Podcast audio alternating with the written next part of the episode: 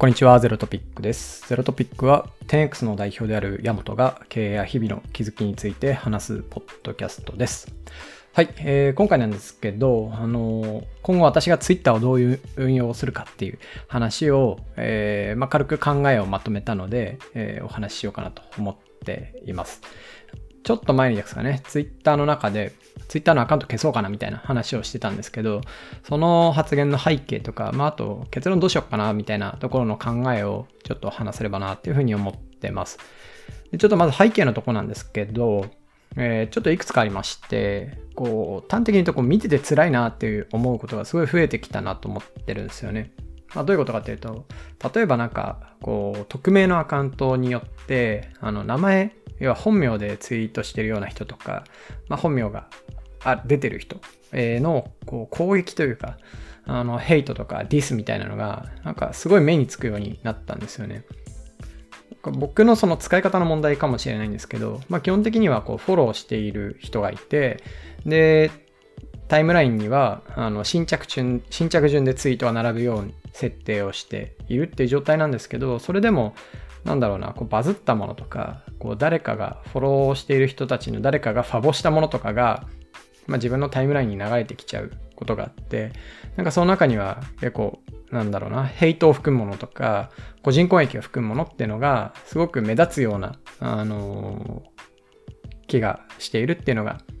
直近見てて辛いなって思うことが増えたきっかけですね。で、あとはこう個人的にこう Twitter の体験の中で好きだったっていう体験が結構減ってきたなって思ってますと。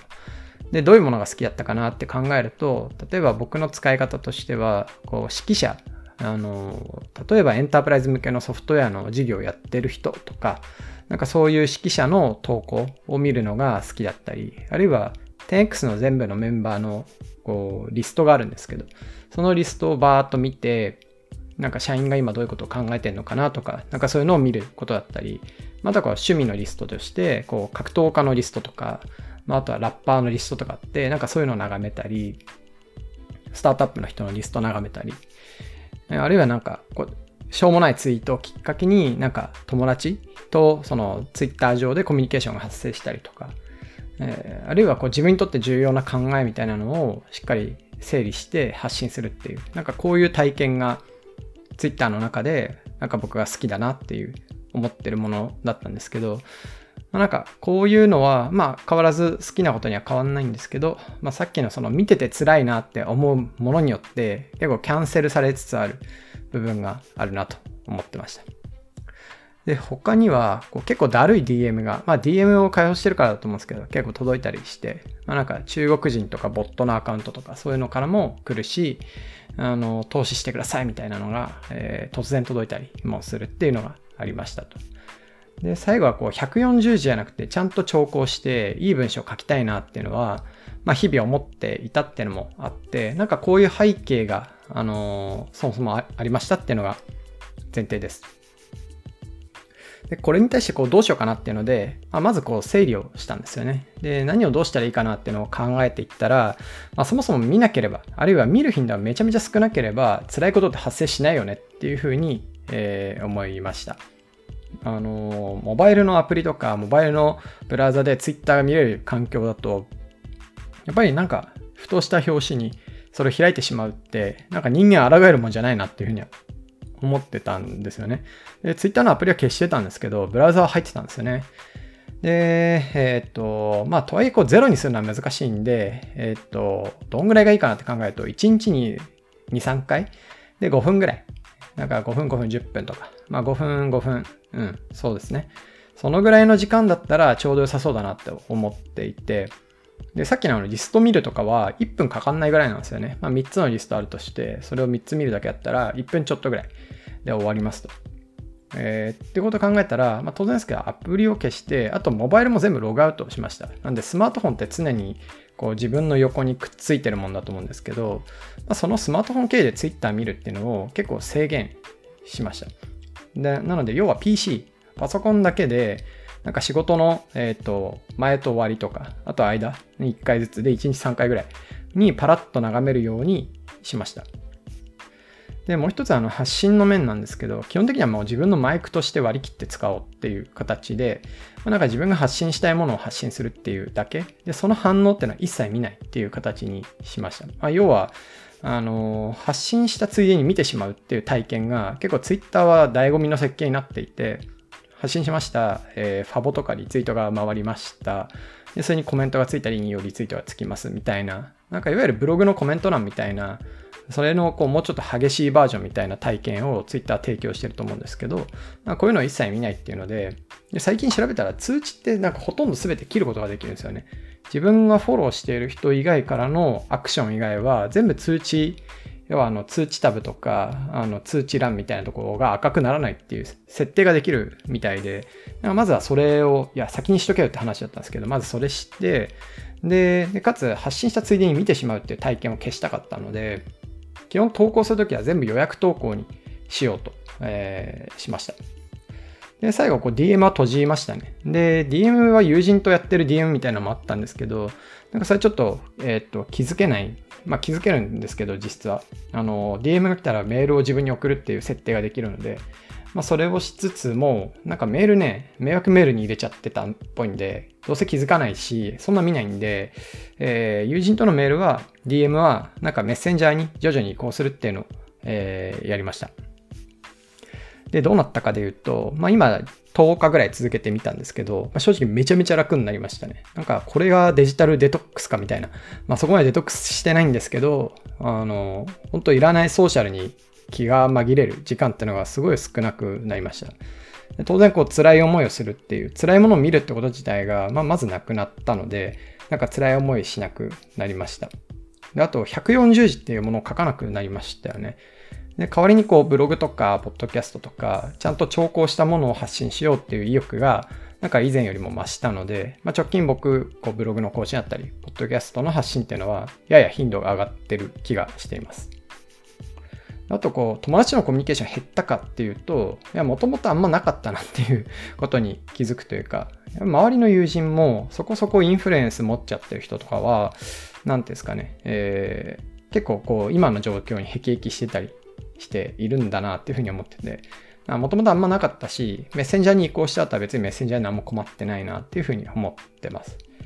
ただまあ今後ね、こうイーロンがあのツイッターを6兆円超出して買ってでどうなるのかっていうところは結構素直に楽しみにしていてなんかまたプラットフォームが大きく変わるっていうところについてはあの期待も持っていますね。まあなんか公式マークは多分あの、ツイッターブルーでしたっけ ?8 ドルは別に払わないし、買わないと思います。けど、なんか買わないマークならやや欲しいなっていう気持ちがややあります。であとはまあなんか次は1ヶ月ぐらい続けてね、様子を見て、えー、今後どうしようかなっていうのは少し考えようかなと思っています。で最近なんかこのテーマについて、あの、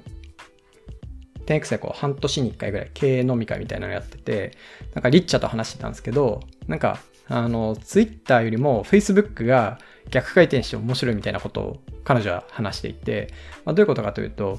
その Facebook に長文の文章で、なんか独自の考察みたいなものを投げている、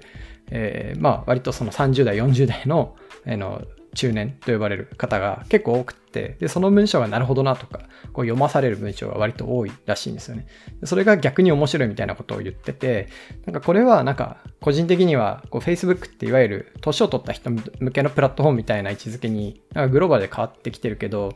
我々が年を取ったからなのか、なんかその他にそういう思考、言語を発信するプラットフォームが世の中にあんまりないからなのかってところは、まあ両方あるのかなっていう感じがしたんですけど、なんか逆座屋で Facebook が面白いっていうのは結構面白いなと思いました。ちなみにそれを聞いて、なんか自分が Facebook を開いてみたんですけど、僕の周りにはその長文を投稿している方っていうのはあんまりいなくって、なんか、うん、昔から投稿してた人はいるなって感じなんですけど、あの、だいぶその、業界とか領域もこう違ってたり、今は関係も別にこう疎遠だったりする方っていうのがあの主だったりするので、あんまり自分の場合はこう読まされるきっかけはないなって思ってたんですよね。彼女の場合はこうジャーナリストとか記者の方っていうのも結構つながりがあるので、そういう方々の書いてることがすごい面白いみたいな話をしていたので、なんかこう属性とかあの職業によってその使っているプラットフォームとかそこに流れてるコンテンツの面白さとかまあ、要はそれを見てるタイムラインの面白さとかは全然違うんだろうなっていうふうに思いました。はい。が、まあなんか Facebook の方が総じてやっぱりこう、なんだろう、匿名じゃなくて本名というか、あの、名前がある